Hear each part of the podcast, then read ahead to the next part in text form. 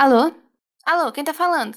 Olá, ouvintes! Aqui quem fala é a Flávia Godoy e bem-vindos finalmente de volta ao Lendo Engano, o seu podcast de leituras favorito. Será? Será que ainda é? Ou será que um dia foi, né? Voltei depois dessas férias inesperadas que eu tenho a ousadia de chamar que vou começar agora uma segunda temporada. KKKKK. Não, não, não, gente, sei. Eu sou uma piada, pelo amor de Deus. Demorei quatro meses para gravar e me desculpa mesmo. É assim, eu tô terminando o meu curso da minha faculdade e às vezes fica meio difícil de conciliar. Eu já falei isso antes, que eu gosto de fazer isso aqui não por obrigação. Tá bom, Flávia, foco, foco.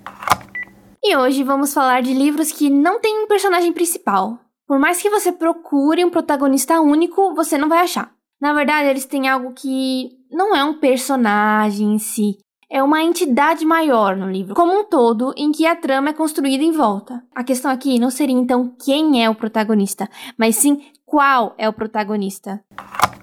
Consegue entender? Consegue distinguir? Nossa, ficou péssimo.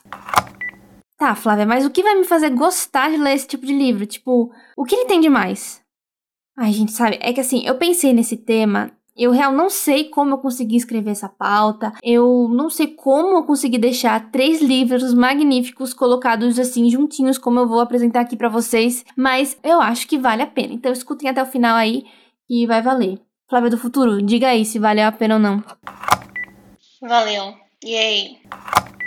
Essa experiência, ela é bem legal. Porque na maioria das vezes que a gente lê um livro com um protagonista, você costuma ver sempre pela ótica deles, quando é em primeira pessoa, ou então é uma história mais centrada na vida que circunda ele, mesmo quando é em terceira. Nessas obras que eu vou trazer aqui, não é assim. É um universo expandido em que você aprende mais do que um simples romance na vida de uma única pessoa. São histórias construídas que propõem experiências diferenciadas. Pera, não é tudo jogado, tipo contos, histórias independentes. Elas vão ter uma construção em comum, que na verdade o que une todas elas é o verdadeiro personagem principal, a verdadeira protagonista da história que está sendo contada.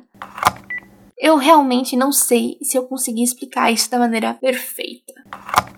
Eu vou indicar três livros, que são todos romances: um brasileiro, um israelense e um português. Também quero dizer que os três que eu trago hoje possuem mulheres muito fortes representadas de diversas maneiras. E outra coisa que acaba unindo é o aspecto naturalista da coisa. São histórias cruas, são secas, são cotidianas são naturais. Você muitas vezes ao ler sente uma coceirinha por dentro da pele, aquela que a gente não consegue coçar, sabe? É, só fica incomodado de ler algo que seja assim tão real, tão palpável. Vamos começar com a Flávia indicando um livro de leitura obrigatória de vestibular e essas caralhadas de novo. Pois é, aqui vamos de O Cortiço, o romance de Aloysio Azevedo. Como eu falei, é uma leitura obrigatória. E acho que foi no comecinho do ano um tal youtuber aí que não vou citar nomes porque eu sei sei, lá, né? Nunca se sabe. Comentou no Twitter que achava que leituras obrigatórias de literatura do ensino médio era desconstrutivo para gerar o hábito de leitura para as crianças ou adolescentes, que não era uma coisa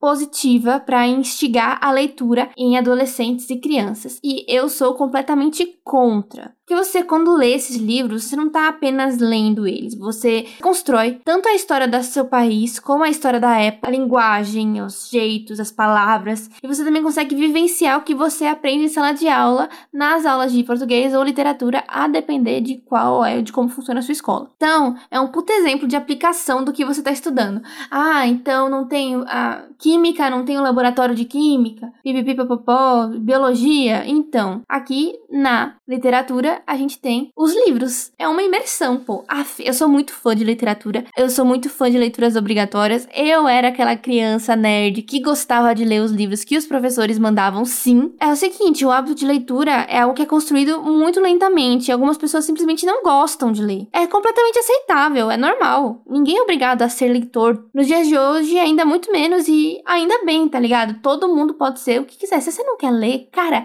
tem tantas outras opções para você fazer, tem tantas tanta coisa para você ir atrás para adquirir cultura, assim como também existem audiobooks. Ah, eu tô.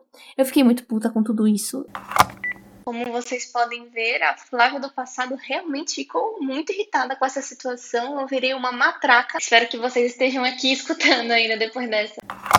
Conhecer o seu legado e a bagagem histórica cultural do seu país não é só uma questão de gosto. Isso constrói um ser humano, mesmo que ele não leia a obra de fato, e acaba por conhecê-la por resumos, filmes, aulas explicativas. Logo, é top, maravilhoso. Viva as aulas de literatura do ensino médio. Tá, deixa eu voltar, vai? Tá na hora de indicar o livro. Cortiço, que eu falei, de Aloysio Azevedo. Traz a história de um monte de gente que vai morar no mesmo local que tem cada um tem suas peculiaridades e vivem uma vida muito humilde na época da pré-abolição da escravatura no Brasil. Por que, que eu trouxe esse, esse livro hoje aqui com esse tema? Pô, não é um livro de contos nem de crônicas, é um livro que, através da história de várias pessoas que moram nesse cortiço, vemos a sua evolução, seu ápice, sua ruína e seu retorno. Ou seja, a história toda gira em torno do cortiço. Ou seja, o que isso quer dizer? Que o cortiço em si é o personagem principal tipo, eu já não aguento mais me ouvir falar a palavra cortiço. Meu Deus, que saco! A história das pessoas que estão lá só importam para contar a história principal, que é a daquele aglomerado de casinhas a aluguel barato no Rio de Janeiro. E que histórias, viu? Porque a famosa Rita Baiana, Bertoleza, Jerônimo, Pombinha são histórias cruas, reais, que também tocam lá no fundo do seu imaginário. E a escola que ela representa na literatura brasileira é exatamente essa: o naturalismo. Ah, literatura. A vida humana, os instintos, os erros, a tentativa. É uma história colorida e com cheiro. Eu não sei nem explicar essa sinestesia, mas o cortiço é isso. É sinestesia. Existem passagens que são inesquecíveis, por ser um livro tão antigo que aborda tantos temas importantes como homossexualidade, racismo, imigração. Velho, pode-se dizer que é um retrato do povo brasileiro naquele cortiço. É bom. Gente, leiam o cortiço, sério, é muito bom. Eu tô falando muito bom tantas vezes aqui, eu acho que se vocês contarem também quantas vezes eu falo muito bom hoje, eu mando um salve no próximo episódio. Mas aí vocês têm que me mandar, então me manda ou no Twitter, ou no Instagram, ou no Zap se você me conhece. Ok. Como eu falei de sinestesia, vou falar de outro livro com cheiro. E esse aqui tem cheiro de laranjas e pêssegos. E sim, obviamente, não tem um personagem principal humano. O nome do livro é Uma Noite Markovitch, de, vamos ver se eu consigo, Ayelet Gungar Goshen, que é uma mulher israelense. Eu tive que pesquisar muito antes de indicar esse livro, se ela é a favor ou não do atual Estado de Israel, porque não vai ter gente a favor do atual Estado de Israel aqui. Esse livro se passa na recém-formada Israel, após a Segunda Guerra Mundial, e seus imigrantes que, que rumaram para a Terra Prometida da Europa e dos demais países que eles estavam ocupando no momento. Ele conta a história de uma mini colônia agrária da região, desde o seu nascimento até as gerações seguintes, e das vidas que se cruzam. O livro realmente cheira a laranja e pêssegos. É loucura. E isso não é só loucura, é porque como a escritora consegue, de maneira tão rica, representar esses personagens. Agora, Flávia, você não falou sobre os personagens principais ou personagem principal. Então eu vou dizer: apego, amor, família, guerra e liberdade. Esses são os verdadeiros personagens principais e podemos ver de vários ângulos. O que separa cada um desses pontos, o que os une? Ai, esse livro é do caralho. Saudades de quando eu tava lendo ele, sério, eu. Nossa senhora, eu não sei explicar, era muito bom lê-lo. Mas não é só porque não tem um único personagem principal que você não vai ter uma construção complexa de todos os personagens que aparecem nessa obra. É uma experiência completa. A autora aproveita muito bem a individualidade de cada personagem. Além disso, você, em alguns momentos, pode dar sinceras risadas e também derramar algumas lágrimas. Eu, eu acredito que seja uma ótima indicação para você que gosta de conhecer mais sobre culturas e países diferentes mesmo que você não concorde com a validade de suas fronteiras, deixando claro aqui que o Estado de Israel, como existe hoje, é um território ilegítimo que, muito embora saiba vacinar muito bem seus habitantes, mantém os palestinos submissos sem ter nenhuma outra alternativa de vida. Mais uma vez a Flávia. Esse, esse episódio aqui tá de pura raiva, né? Vocês estão vendo. Como eu falei de vidas que se cruzam, eu tenho mais um livro para indicar que não tem um protagonista e a história gira em torno de uma coisa não palpável, que é O Apocalipse dos Trabalhadores de Walter Ugumãe. Outra vez a Flávia aqui trazendo esse homem maravilhoso, super relevante para a literatura contemporânea da língua portuguesa e internacional, e também para minha vida, diga-se de passagem, e temos três histórias acontecendo paralelamente que se cruzam. A de duas diaristas, chamadas em Portugal de mulheradias, o que é muito interessante dentro da obra, como ele traz esse nome, e um imigrante ucraniano que vai buscar melhores condições de trabalho em Portugal. Eles não apenas lutam para sobreviver, mas também para existir. Essa luta é a personagem principal, é o protagonista. Tudo gira em torno dessa sensação. O trabalho diário, exaustivo, cansativo, que transforma o indivíduo em não uma um ser individual, mas em uma máquina. E o trabalho que teoricamente deveria dignificar o homem não dignifica, porque existem situações que não valem a pena ser vividas e emoções que nós não devemos nutrir. Ao mesmo tempo, a gente consegue escolher essas emoções, essas sensações, esses empregos, esses trabalhos. A gente tem essa capacidade. É isso. Se você conseguiu entender uma vírgula que essa pessoa acabou de falar, Parabéns, você é inteligente, porque eu, ouvindo o que eu mesma falei, entendi bilhufas. Tudo isso em uma escrita magnífica do senhor Mother. É, eu falei, eu chamei de Mother às vezes. Que eu sou muito fã.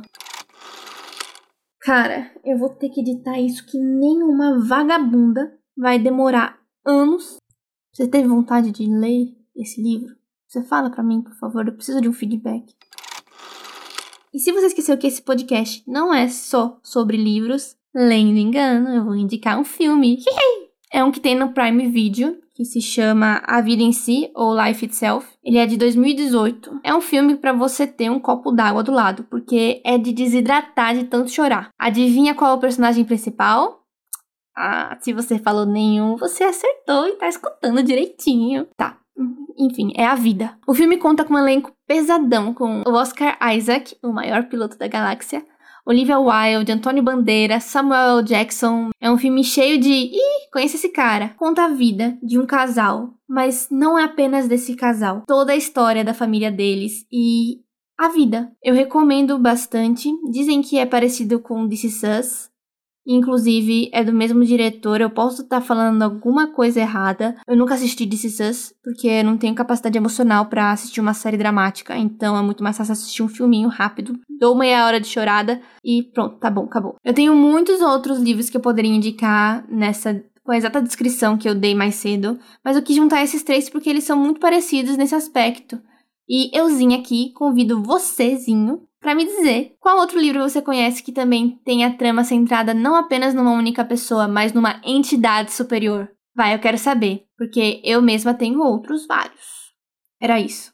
Eu vou prometer episódio a cada 15 dias? Sim, eu prometo. Eu vou ter capacidade de manter essa promessa? Aí já são outros 500. Vamos deixar essa pergunta no ar, porque só o futuro vai dizer. E hoje eu vou terminar sem poesia, porque não é sempre que eu consigo achar. Eu não quero ficar me cobrando de fazer uma coisa perfeita. Eu tenho que entregar alguma coisa. Então vamos entregar alguma coisa que pelo menos seja de uma qualidade, mesmo que duvidosa, mas existente, do que não entregar nada. Esse é o meu pensamento. Então é isso. A gente se fala da próxima vez, viu? Um beijo. Tchau.